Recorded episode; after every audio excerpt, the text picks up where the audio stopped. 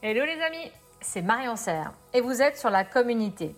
Mon objectif est de vous faire découvrir ou redécouvrir des personnalités remarquables dans l'univers des cosmétiques et parfums. De les mettre en lumière, leur parcours professionnel et leur réussite pour comprendre comment ils ont fait pour y parvenir malgré les difficultés. Et que vous puissiez bénéficier, vous aussi, de leurs expériences et de leurs facteurs de réussite. Vous êtes prêts? Alors installez-vous confortablement et place à l'invité. Bonjour Anne. Bonjour Marion. Je suis très heureuse de t'accueillir aujourd'hui euh, pour t'interviewer ton parcours qui est, euh, je trouve, euh, exceptionnel. Franchement, j'ai été impressionnée quand j'ai vu ton parcours et je suis très heureuse de le faire découvrir à la communauté. Et merci de prendre le temps aujourd'hui de, ben, de nous expliquer euh, ton parcours et tes facteurs de réussite. Avec plaisir. Alors, euh, aujourd'hui, donc, Anne, tu as monté ta société donc, de Dux Conseil, euh, spécialisée en affaires réglementaires cosmétiques, dans l'accompagnement de projets innovants et des, et des opérations d'acquisition d'entreprises cosmétiques. Mais avant ça, tu as, un, parcours euh, étonnant. Tu es donc d'abord un médecin, puisque tu as fait tes études de médecine, et en parallèle, tu, as fait euh, l'école normale supérieure. Euh, tu as commencé ton parcours donc de pratique hospitalière, ta pratique médicale à l'hôpital. Et ensuite, tu es rentré euh, dans les entreprises euh, pharmaceutiques pour justement euh, participer aux recherches et développement de médicaments. Et ensuite, tu as complété ta formation puisque tu avais envie vraiment de faire du droit de la santé. Tu as complété ta, ton cursus avec un DESS et tu es rentré au ministère, dans différents ministères. Tu as fait ministère de l'économie, de la santé, de l'emploi, de la solidarité, des affaires étrangères. Et donc, tu es revenu au ministère de l'économie euh, à la DGCCRF. Tu restes quand même euh, plus de 14 ans. Et en 2008, euh, tu rentres à la FEBA, donc qui est un syndicat professionnel de l'industrie cosmétique. Et tu seras en charge pendant plus de 12 ans, donc, euh, tu seras la directrice des affaires scientifiques et réglementaires chargée des relations européennes. Et donc, en juin 2020, tu montes donc ta société Dux Conseil. Est-ce que euh, j'ai été juste dans le... C'est vraiment une synthèse, hein, mais euh, je pense qu'on va y revenir pendant les questions, mais est-ce que ça te va? Oui, oui, la chronologie, la chronologie est tout à fait exacte. C'est comme ça que s'est déroulée ma vie professionnelle jusqu'à maintenant. Alors, c'est un euh, parcours euh, et, et, changeant. J'ai, jusqu'à la FBA, j'ai changé de métier tous les cinq ans. Voilà. Tout en restant dans le domaine de la santé. Et tu me diras pourquoi la cosmétique, mais je pense que tu vas nous en dire peut-être euh, deux, trois mots quand je te poserai les questions. Alors justement, quand tu as, commencé ton, ton parcours euh, professionnel, quand tu as commencé vraiment, quel objectif euh, visais-tu? Alors, mon premier objectif, en fait, quand j'ai décidé de faire des études de médecine, j'ai décidé très jeune de faire des études de médecine. Euh, j'ai été opérée de l'appendicite, je devais avoir 10 ans. Euh, dans un service de chirurgie pédiatrique euh, parisien. Et je me souviens très bien, c'était du patron de ce service qui faisait la visite le soir entouré de ses internes, etc. Et je pense que c'est l'image de, prestige qui fait que j'ai décidé à ce moment-là de devenir médecin, et non seulement de devenir médecin, mais de faire une carrière hospitalière. Donc, et donc, je devais avoir 10 ou 11 ans quand j'ai décidé ça. Et j'ai donc poursuivi ce but euh, jusque assez tard, puisque euh, j'ai renoncé à faire une carrière hospitalière. Euh, je devais avoir 25 ou 26 ans, quelque chose comme ça.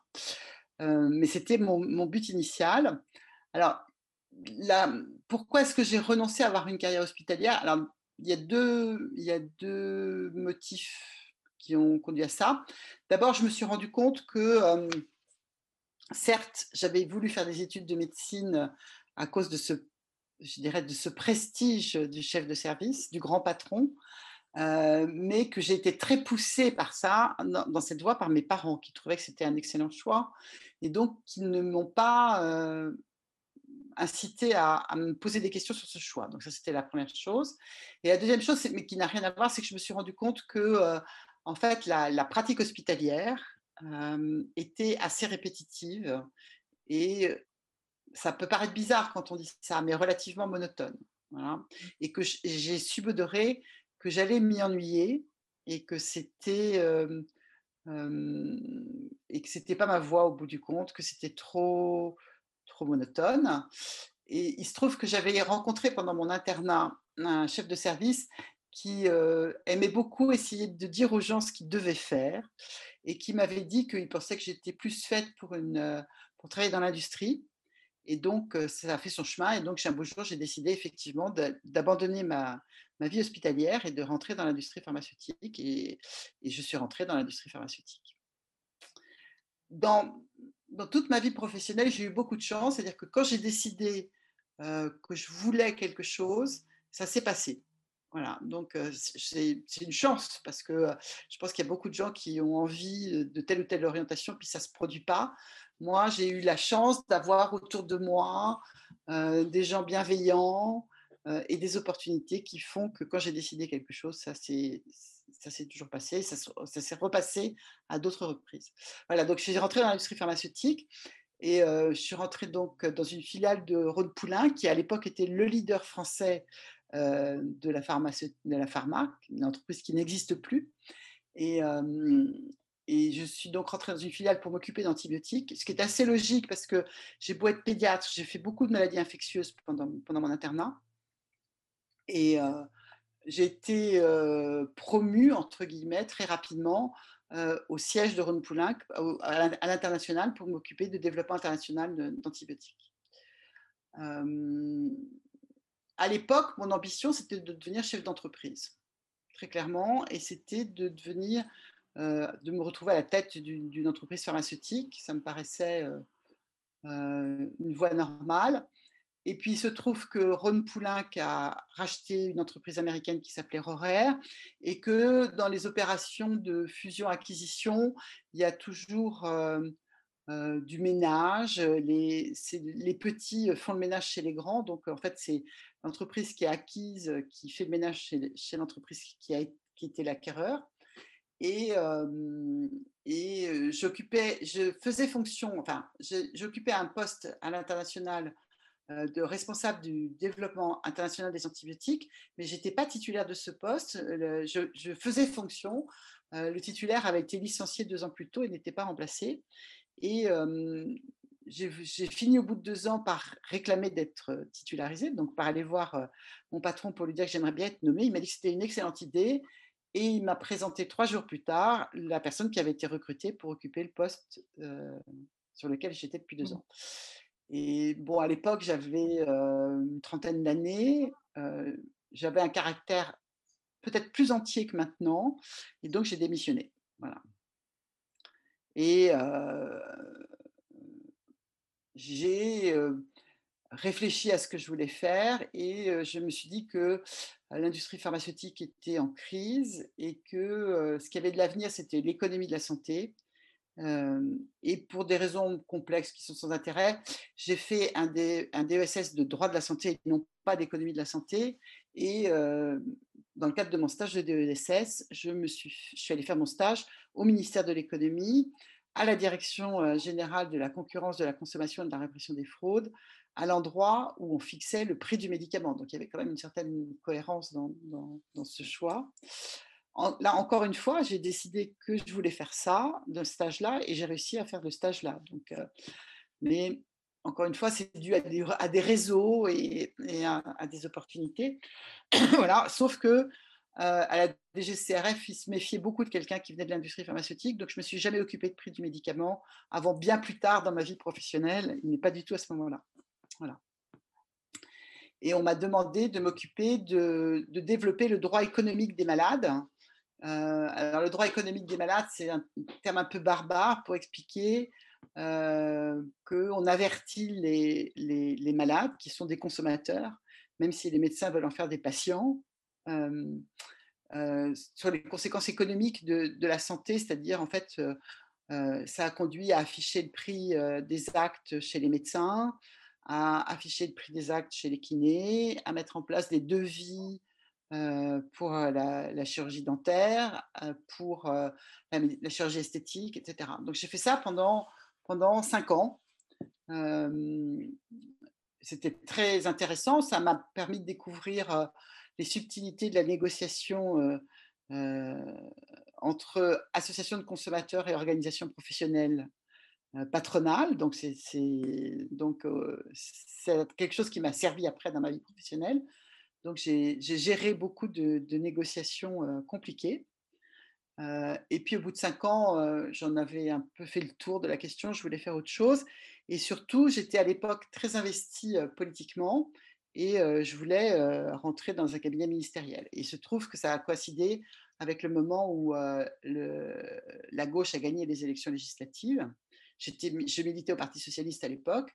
Et donc, j'ai, en regardant la composition du gouvernement de Lionel Jospin, je me suis dit qu'il fallait que j'aille au cabinet de Bernard Kouchner et je suis allée au cabinet de Bernard Kouchner. Encore une fois, j'ai eu la chance d'avoir le, bon réseau, le beau profil et j'ai été embauchée, embauchée entre guillemets parce que c'est pas tout à fait non, enfin c'est un peu particulier le travail en cabinet, mais été embauchée en 24 heures par Bernard Kouchner. D'abord pour m'occuper des professionnels de santé, des relations avec les professionnels de santé, du fait de mon expérience dans la négociation euh, avec euh, les professionnels, et puis euh, du droit des malades. Et quand Martin Hirsch, qui était le directeur de cabinet, a été nommé à la tête de l'AFSA, de l'Agence française de sécurité d'alimentation, qui n'existe plus, mais enfin qui, était, qui existait à l'époque, Martine Aubry et Bernard Kouchner m'ont demandé de, remplacer Martin, donc j'ai été nommée directrice de cabinet. Voilà ça a été très bien, mais euh, Kouchner, qui avait la bougeotte, a trouvé très judicieux de partir comme administrateur du Kosovo. Hein. Je vous rappelle qu'il y avait de la guerre à ce moment-là, euh, comme administrateur du Kosovo. Et euh, donc, je me suis retrouvée directrice de cabinet sans ministre, ce qui est un poste un peu particulier.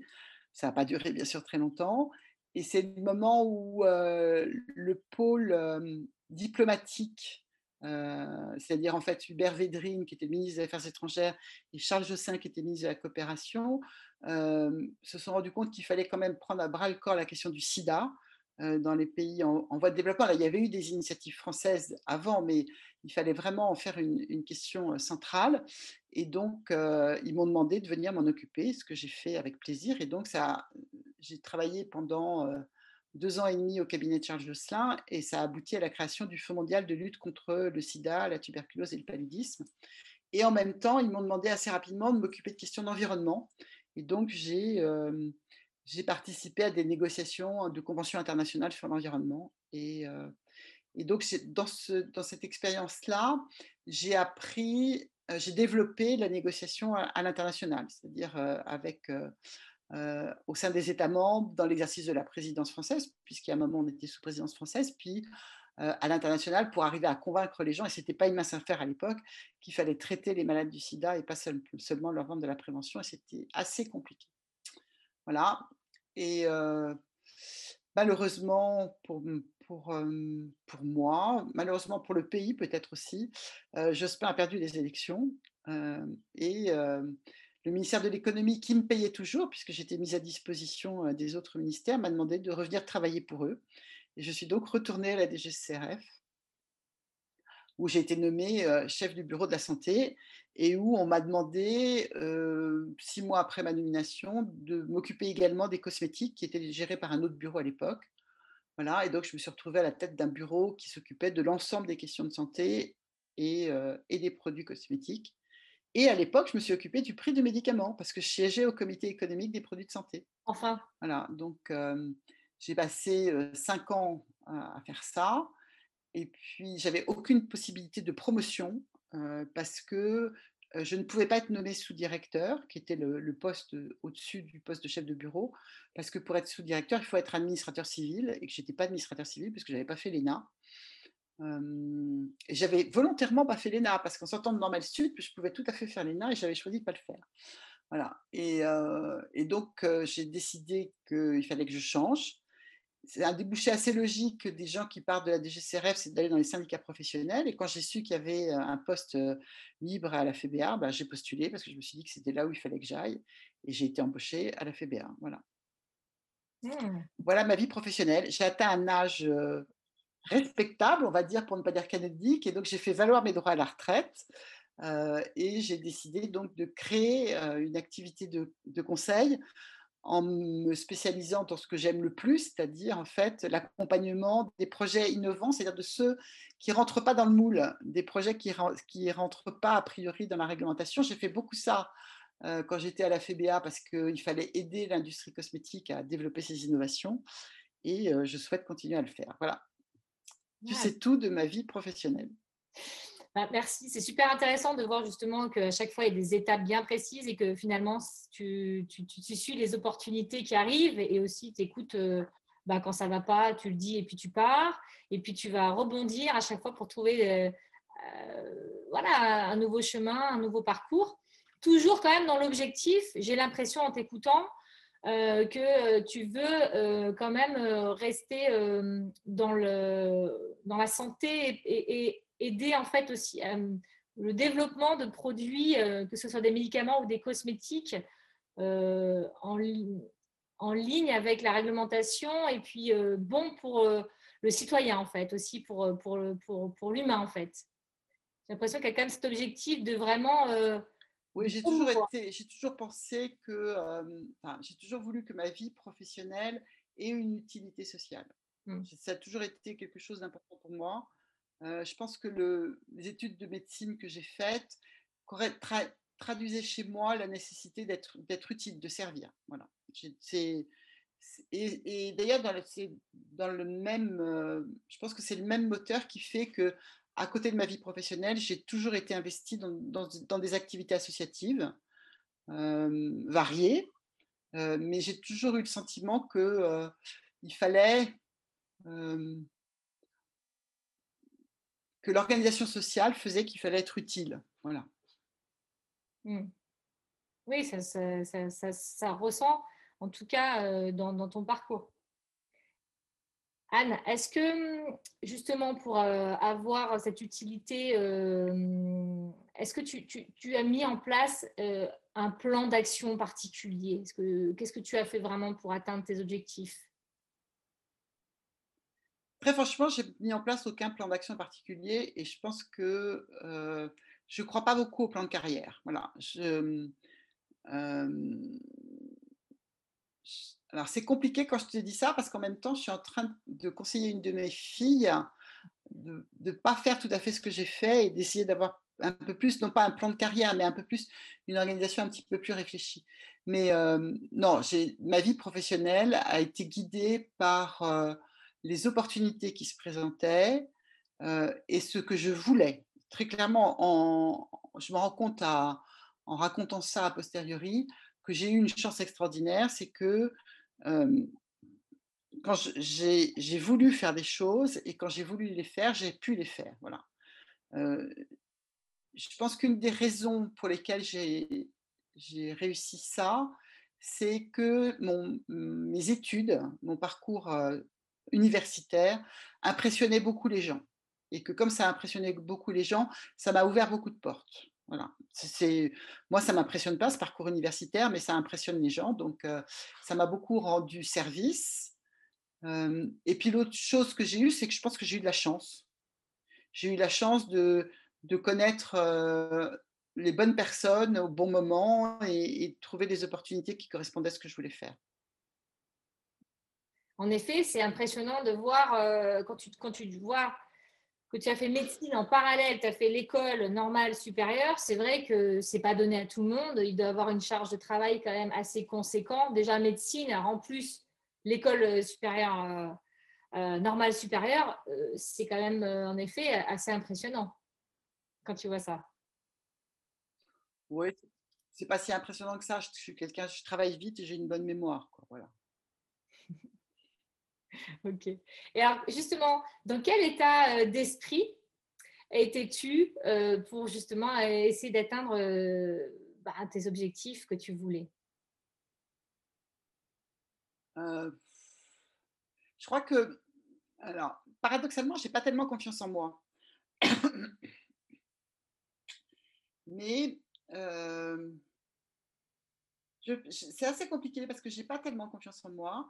J'ai eu beaucoup peur. Alors, je viens d'une famille un peu, un peu, un peu particulière. mon,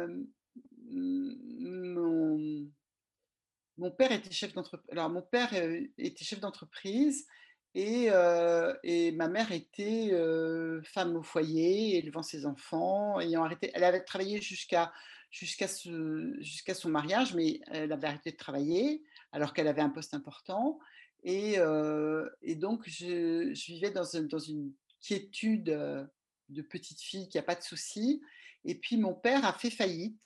Et, ma, mère a été obligée de se remettre à travailler assez, tard. Et, elle a eu beaucoup de chance. En même temps, elle avait beaucoup de talent, mais elle a eu beaucoup de chance parce qu'elle avait très peu, enfin, entre guillemets, relativement peu de diplômes. Elle avait une licence en droit. Et ce qui, pour sa génération, est quand même important, mais ce n'est pas un diplôme extraordinaire. Et elle a réussi à retrouver du travail très tard, puisqu'elle avait presque 50 ans et elle a réussi à nous faire vivre. Je, suis l'aînée de trois, donc on était cinq, et elle a réussi à la fin de sa vie professionnelle de manière très brillante, puisqu'elle est devenue chef de service dans une grande entreprise. Et, j'ai toujours eu, j'ai toujours eu peur. J'ai une peur constante dans ma vie, c'est j'ai une peur du chômage. J'étais au chômage pendant pendant un an, et j'ai eu peur du chômage. Et j'ai mis très longtemps à comprendre qu'en fait, j'avais pas de raison d'avoir peur de quoi que ce soit, que étant médecin, je pouvais m'installer quand je voulais, etc., et, avoir gagner ma vie comme ça. Mais je, ne me suis jamais, jusqu'à jusqu'à ma création toute récente, je me suis jamais lancée dans une activité entrepreneuriale. Et j'ai toujours voulu rester salariée parce que j'avais besoin de me sentir protégée.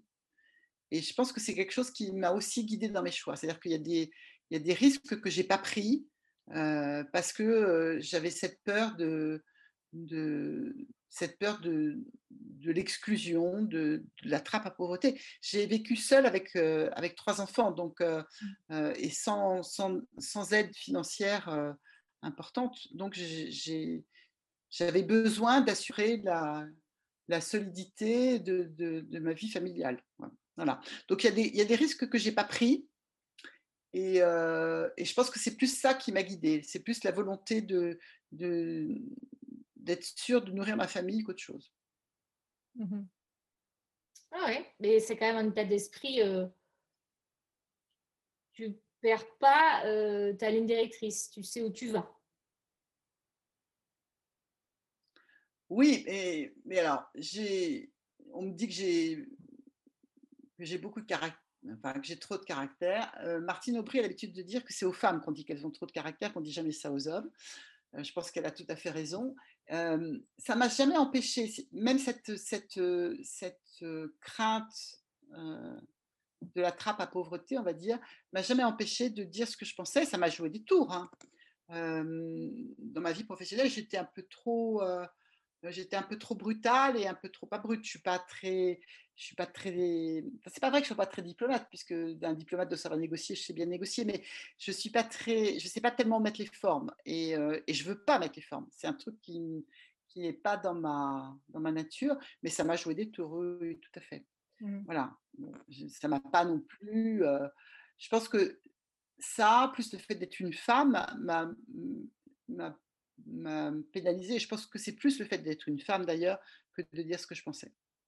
Mmh. Je pense qu'on vit dans un monde où les femmes ont beaucoup de mal à accéder, même encore maintenant, à des postes de responsabilité. Mmh. C'est vrai. C'est compliqué, je pense. Ça demande une vraie. Euh, je sais pas, c'est compliqué. en effet. En tout cas, j'espère que ça va changer hein, pour les générations qui arrivent. Et il faut qu'on se batte. Je suis quand je vois quand je vois les, les vies de mes de mes filles et belles-filles, je ne suis pas convaincue que ça change beaucoup. Hein. Oui, bah, je ne sais pas. J'ai l'impression quand même qu'il y a des choses qui changent. C'est peut-être plus lent, plus lent qu'on le souhaite en tout cas. Je je suis je suis pas enfin bon, je je suis pas convaincue de ça. j'étais directrice de cabinet, il y avait on était, je sais pas, 25 ou 30 directeurs de cabinet, on était trois femmes. Pourtant, c'était un gouvernement qui attachait beaucoup d'importance à la parité. il y a une ou deux femmes au conseil d'administration de la FEBA. le président de la FEBA n'a jamais été une femme. Je n'ai pas l'impression que ça change énormément. Hein, Dans ces cas-là, comment faire pour que ça change plus vite? Tu aurais des idées?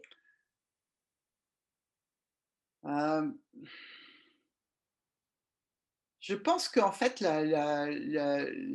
forcer, à la, forcer à la présence, à, des quotas est effectivement malheureusement la seule solution. Il est très clair qu'on accorde toujours la préférence à un homme, même quand il est moins qualifié et moins compétent qu'une femme. Mmh. Et c'est quelque chose que j'ai vécu à de nombreuses reprises dans ma vie professionnelle. Et est-ce que si c'est pas une question de confiance, est-ce qu'on se fait pas suffisamment, nous femmes, pas assez confiance? Moi, je me posais cette question-là. Je ne enfin, je suis pas convaincue que ce soit une question de confiance. Je pense qu'on ne sait pas faire, c'est revendiquer. C'est plus mmh. ça. C'est pas tellement une question de confiance, c'est qu'on sait pas de, on sait pas de demander. Mmh. le sentiment que j'ai, c'est plus ça. Mmh voilà, on ne sait pas. Euh, on ne sait pas comment s'y prendre pour, pour, pour, obtenir et donc vraisemblablement pas comment s'y prendre pour demander. Il y a encore plein de choses à, développer dans tout ça. Et quand tu as démarré justement, donc est-ce que tu avais euh, des certitudes au fond de toi? De quel ordre? Est-ce que, tu est-ce que tu disais, est-ce que tu avais des croyances en disant je, suis sûre de ça ou des, choses qui te, pour toi, c'était vraiment ancré tu disais je, voilà, je, suis sûre de ça? J'étais toujours sûre de. Alors, c'est très curieux parce que j'étais toujours sûre de l'objectif que je poursuivais. Et en fait, j'ai jamais, j'ai jamais atteint l'objectif poursuivi. Voilà, donc en fait, ce n'était pas toujours de mon fait, mais j'ai jamais atteint l'objectif poursuivi. Je suis rentrée, j'ai fait des études de médecine, j'ai passé le concours d'internat en étant sûre que j'allais terminer, j'allais faire une carrière hospitalière et terminer chef de service hospitalier. J'ai pas fait ça. Je suis rentrée dans l'industrie pharmaceutique en étant sûre que j'allais me retrouver à la tête d'une entreprise pharmaceutique. J'ai pas fait ça. bon, l'administration, j'avais pas tellement d'objectifs mais par exemple, on m'avait bien mis en garde quand je, suis, quand rentrée dans les cabinets ministériels en me disant qu'il fallait s'occuper de sa sortie. Et j'étais sûre que j'allais être nommée dans un corps d'inspection. Je n'ai pas fait ça. je suis rentrée à la FEBA. J'étais sûre que j'allais me retrouver à la tête de la FEBA et j'ai pas fait ça. Voilà. Donc en fait, je, n'ai jamais. J'avais des objectifs professionnels clair, mais je les ai jamais, euh, j'ai jamais réussi. En fait, ma vie professionnelle n'est pas du tout une réussite. Hein, voilà, quand on le prend comme ça, c'est pas une réussite. Oui, mais quand même, tu t'es épanouie. Est-ce que tu t'es épanouie dans ton, dans ton, métier ah oui, oui, j'ai adoré, enfin, j'ai adoré ma vie professionnelle, je l'adore toujours. D'ailleurs, elle est beaucoup plus réduite. J'adore aussi la vie que je mène actuellement, qui n'est pas que professionnelle. Non, j'ai adoré ce que je faisais. Je suis toujours allée euh, travailler avec plaisir. Et de toute façon, si j'avais pas de plaisir, je pense que j'aurais changé parce que j'ai jamais eu peur de changer. Je pense que c'est ça aussi. C'est que euh, même si j'avais cette crainte du, chômage, de, l'inemploi, parce que j'ai vu beaucoup de gens autour de moi être, victimes de ça, outre mon expérience personnelle, euh, familiale, euh, j'ai quand même vu hein, beaucoup de gens se retrouver au chômage et être dans une situation compliquée. Mais j'ai jamais eu peur de changer. J'ai jamais lâché la proie pour la proie pour l'ombre, mais j'ai jamais eu peur de changer. Et j'ai toujours trouvé que c'était un truc, c'est une force. Ça. Mmh. Et j'ai toujours trouvé que j'ai souvent poussé mes collaborateurs et mes collaboratrices à, changer parce qu'il ne faut pas rester, il faut pas s'enfermer dans des situations, il ne faut pas rester trop longtemps dans, dans, le même poste, etc. On rend service aux entreprises, mais on ne se rend pas service à soi-même. Et euh, j'ai jamais eu peur de changer. Voilà. Mmh. Ouais, c'est ça. J'ai eu peur à chaque que ce soit clair. Quand j'ai changé, j'ai toujours eu peur de ne pas être à la hauteur du nouveau poste, mais j'ai jamais eu peur d'accepter un nouveau poste. Oui, de la nouvelle aventure, voilà, d'explorer une nouvelle opportunité et un nouveau job. Même si c'est évidemment c'est toujours un peu stressant quand tu quand on commence quelque chose de nouveau, mais euh, tu y allais quoi. Voilà. Et mais ceci dit, c'était aussi facile parce que c'était Enfin, il y a des postes que j'ai refusés, mais ceux que j'ai acceptés, c'était toujours été des postes que j'ai voulu, quoi. Même si c'est, même s'il y a des rencontres, du réseau, du hasard, ça a toujours été des choses que je voulais. Voilà. Donc, euh, ça, a été assez facile. le changement a toujours été facile, mais je pense qu'il faut avoir le courage de changer. Oui. Mmh.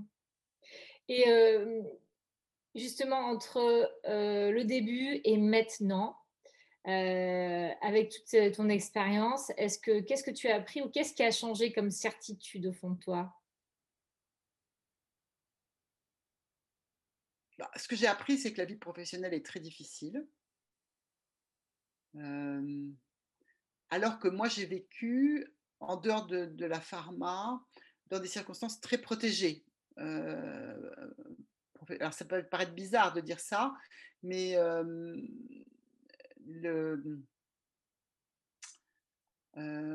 en dehors de la, de, la pharma, qui était un monde assez rude, mais qui était beaucoup moins rude qu'il l'est maintenant, hein, c'était quand même euh, à la fin des années 80, au début des années 90, hein, je ne suis, pas, je suis pas toute jeune, toute jeune, mais euh, c'était assez rude et, j'ai vu effectivement des gens licenciés du jour au lendemain, en ayant des grandes difficultés pour retrouver du travail, parce qu'ils avaient 50 ans et qu'on les licenciait parce qu'ils étaient trop chers.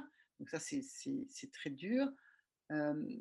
J'ai par ailleurs vécu dans des mondes relativement protégés parce que donc j'ai passé beaucoup de temps dans l'administration avec un statut de contractuel, avec un contrat qui était renouvelé tous les trois ans. Alors il y avait toujours la crainte du non-renouvellement du contrat, mais en fait, euh, assez vite, il y a eu une disposition pour résorber l'emploi précaire dans la fonction publique qui fait que, euh, pas assez vite, mais au bout d'un certain temps, mon contrat est devenu un contrat à durée indéterminée.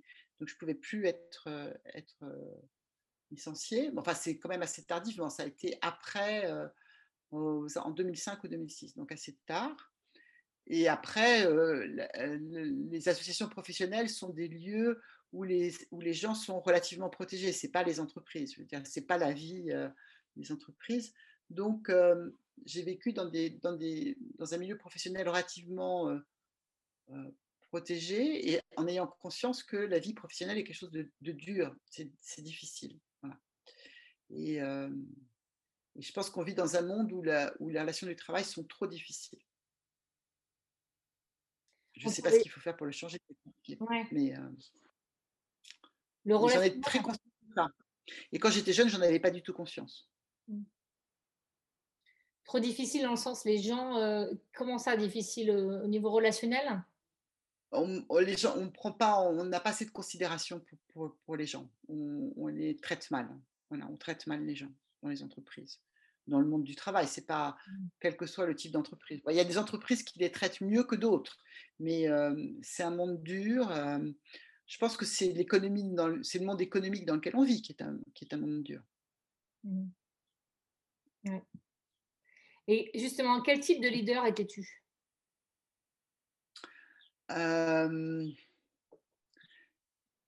Je pense que je. Alors, c'est assez. Je sais pas si j'étais un leader très agréable. J'ai, euh, je sais que les, les, j'ai eu. J'ai dirigé des équipes qui étaient quand même des équipes assez réduites. et qui étaient des équipes très féminines, sauf, sauf au cabinet où l'équipe était, était plus, plus mixte. je pense que je suis, je peux être très, très sèche. Je suis pas quelqu'un de très autoritaire, mais je peux être très sèche parce que j'ai du mal à, admettre que les gens n'aient pas envie de faire les choses. Voilà. Je pense que c'est un, un, de mes défauts en tant que leader, c'est que j'ai du mal à admettre que les gens n'aient pas envie de faire les choses. Je pense que par ailleurs, je suis plutôt un leader protecteur. Voilà. Je dois être plutôt alors, je sais que je suis un leader protecteur parce que j'ai vécu des expériences de, avec une hiérarchie harcelante.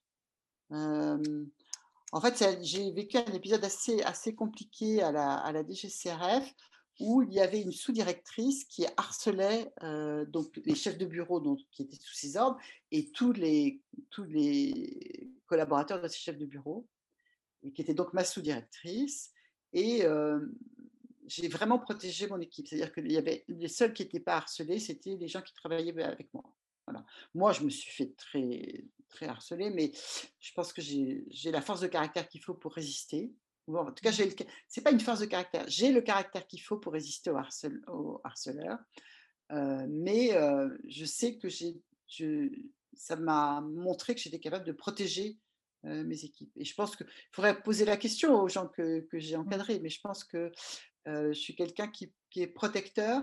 J'ai aussi toujours voulu et toujours essayé de faire en sorte que les gens qui, qui, travaillaient avec moi soient promus. J'ai toujours essayé de pousser les gens à, à, faire plus, à faire, à faire mieux, y compris, enfin, surtout dans leur intérêt propre. Pas toujours avec succès, hein, parce que c'est plus compliqué que ça. Mais voilà. Tu valorisais tes équipes? Oui. Mmh. Écoute, merci Anne pour tout ce partage. Bah, c'était un plaisir. C'est très, très amusant de revenir sur euh, plus de 40 ans d'expérience professionnelle. Oui, et c'est, euh, merci pour ce partage et cette sincérité, euh, parce que justement, je trouve que c'est important, moi, de, de comprendre qu'on peut réussir, que comme tu disais, les objectifs, et eh ben, on veut les atteindre, mais on les atteint d'une autre façon et de continuer et de trouver aussi la force de malgré tout à avancer, quoi. Parce que malgré, comme tu dis, il y a des difficultés de la vie. Donc merci pour ce partage parce que c'est, moi je trouve ça inspirant et moi ça me permet de aussi garder confiance et de me dire que tout est possible et qu'il faut y croire et persévérer en tout cas. Donc, bah, écoute, je te remercie parce que c'est très, instructif aussi de, réfléchir, parce que je ne réfléchis pas tellement à, mon, à mon passé et c'était intéressant de, réfléchir et de le partager. Oui, et puis je trouve que c'est intéressant aussi de euh, ben, se connaître dans, notre communauté euh, euh, de cosmétiques et parfums, parce que finalement, on, a tous des parcours très intéressants et enrichissants et on n'a plus l'opportunité de se rencontrer et de se découvrir. Et, et voilà, merci donc pour ça, parce que je trouve que en tout cas, ça permettra de, aux, bah, autres de la communauté qui regarderont de, bah, de découvrir qui et ton parcours. Donc, si on veut te contacter, euh, tu as un compte euh, LinkedIn et on peut te contacter aussi sur, euh, par mail, donc duxconseil.gmail.com. Exactement. Et en tout cas, bonne continuation pour tes projets d'innovation et pour accompagner les projets d'innovation. Et euh, je te dis à bientôt, euh, Anne. À bientôt. Salut. Merci les amis pour votre écoute et le temps passé avec nous.